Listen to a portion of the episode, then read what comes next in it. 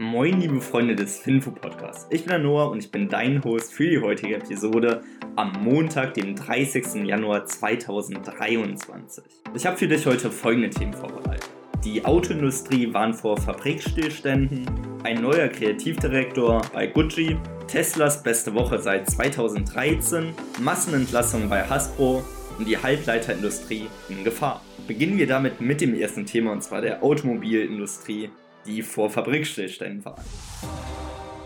Die deutsche Autolobby, die sieht wegen neuen EU-Abgasnormen Euro 7 die Fahrzeugproduktion in Deutschland gefährdet. Hildegard Müller, die Präsidentin des Verbundes der Automobilindustrie, kurz VDA, sagt hierzu, dass wenn die Normen genau so in Kraft treten, wie es aktuell geplant ist, können die Angebots- und die Produktionsengpässe eine enorme Folge sein so können die Geräte nicht genügend mehr entwickelt und genehmigt werden und das verursacht enorme Kosten.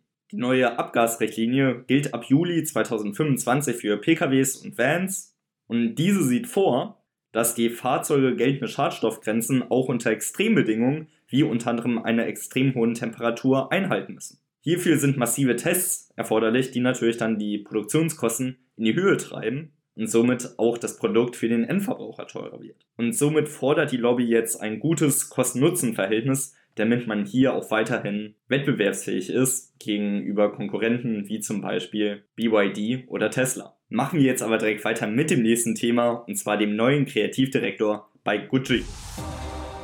Das Luxusmodehaus Gucci hat nämlich Sabato De Sarno als neuen Kreativdirektor unter Vertrag genommen. Somit ist er jetzt verantwortlich für sämtliche Kollektionen der Nobelmarke. Sabato ist 39 Jahre alt, war zuvor bei Prada, Dolce Gabbana und zuletzt auch seit 2009 bei Valentino beschäftigt. Und wann er genau antritt, das ist unklar, aber eins ist klar, die erste Kollektion soll 2023 bei der Mailänder Women's Fashion Week präsentiert werden. Das ist im September und da bin ich wirklich gespannt, wie er sich kreativ ausleben wird. Aber damit kommen wir auch direkt zur Aktie des Tages, weil das ist heute die Kering-Aktie. Kering ist ein französischer Luxuskonzern mit Sitz in Paris. Das Unternehmensziel von Kering ist durch Kreativität, Nachhaltigkeit und Wirtschaftlichkeit zum einflussreichsten Luxuskonzern der Welt zu werden. Das Unternehmen entstand 2013 durch eine Namensänderung von PPR zu Kering. Der Name Kering ist ein Kunstwort abgeleitet aus caring, also fürsorgend.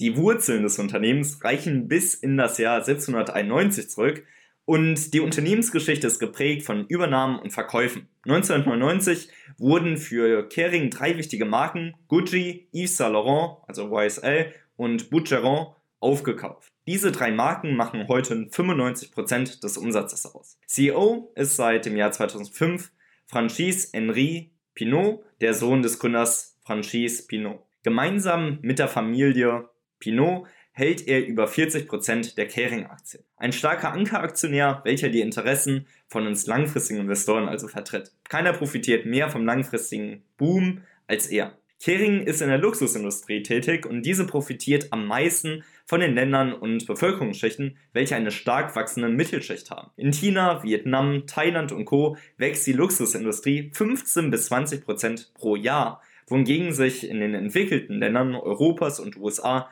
diese nur 3 bis 5 Prozent wachsen. Der gesamte Markt wächst ca. 8 Prozent pro Jahr, also deutlich über der Inflation und das sehr kontinuierlich. Auch in Wirtschaftskrisen wie 2008 bricht der Umsatz der Luxusindustrie nur um ein paar Prozent ein, wohingegen die Umsätze bei anderen Branchen wie zum Beispiel Auto, Industrie, Maschinen und Co.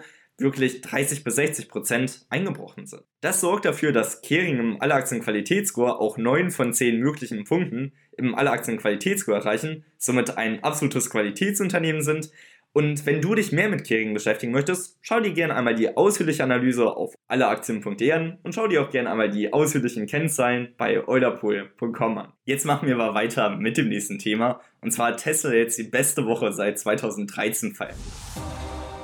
Tesla ist in die letzte Woche gestartet mit dem größten wöchentlichen Rallye-Start seit 2013. So weckte die Hoffnung wirklich eine enorme Hoffnung bei den Investoren. Letzte Woche stieg die Tesla-Aktie um 33%, was der größte Sprung seit Mai 2013 ist, wo die Aktie 41% in nur einer Woche gestiegen ist. Die Senior Portfolio Manager Catherine Faddis, nicht zu verwechseln mit Catherine DeWood, weil Catherine Faddis ist bei Fanwood Invest angestellt. Sie sagt jetzt, der Tiefpunkt von Tesla wurde jetzt gesehen und jetzt geht es nur noch bergauf. Hoffen tue ich das natürlich auch. Ich habe auch eine kleine Position in Tesla, aber man muss auch sagen, es gibt eine große Hürde. Und zwar nächste Woche gibt ja auch die Federal Reserve Bank die neuen Zinssätze bekannt. Und wenn hier die Zinsen nochmal enorm gestiegen werden, kann es natürlich brenzlig für Tesla aussehen, weil es dann einfach ein hawkisches Signal ist. Hoffen tun wir es einfach mal nicht und ich bin gespannt und berichte natürlich, was die Fed hier diese Woche berichten wird. Jetzt kommen wir aber zu einer Firma, die meine Kindheit extrem geprägt hat und zwar zu Hasbro. Hier gibt es leider Massenentlassungen.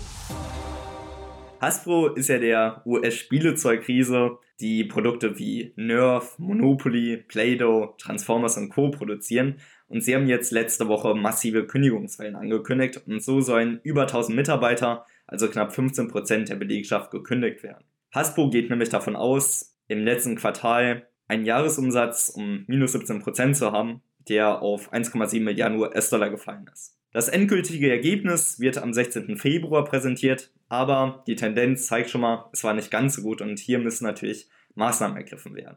Passenderweise kommen wir jetzt aber auch zum Fakt des Tages, weil das erste Monopoly-Spiel wurde 1930 von Charles Darrow erfunden und bestand aus Material, welches er zu Hause hatte. Der Waschtisch wurde ein bisschen umfunktioniert oder vielmehr die Waschtischdecke, weil die wurde zum Spielbrett umgewandelt die Spielkarten waren handbeschriftet und die Häuser bestanden aus alten Holzresten.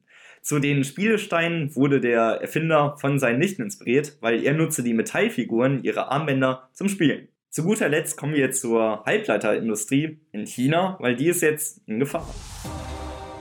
Weil Japan, die Niederlande und USA wollen dem chinesischen wirtschaftlichen Ehrgeiz etwas in Grenzen setzen und wollen die Ausfuhr von Halbleiteranlagen beschränken. Die Maßnahmen könnten hier unter anderem ASML betreffen, die ja das Quasi-Monopol für Lithografieanlagen haben. Und Niederlande, USA, Japan und Co. wollen ja hier China etwas Druck machen. Und wenn ASML die Anlagen nicht mehr nach China versenden darf, das könnte zum einen natürlich doof für China aussehen, aber auch für ASML. Auch Japan zieht hier nach und Nikon, das ist ein Konzern aus Japan, die dürfen sehr wahrscheinlich auch nicht mehr nach China dann alles ausliefern ich bin gespannt, wie das Ganze aussehen wird und wie wir Endverbraucher und Aktionäre das Ganze dann zu spüren bekommen. Das war's jetzt aber mit dem Finfo-Podcast am Wochenstart, am Montag. Ich hoffe, ihr kommt gut in die Woche und ja, macht's gut, euer Noah. Ciao.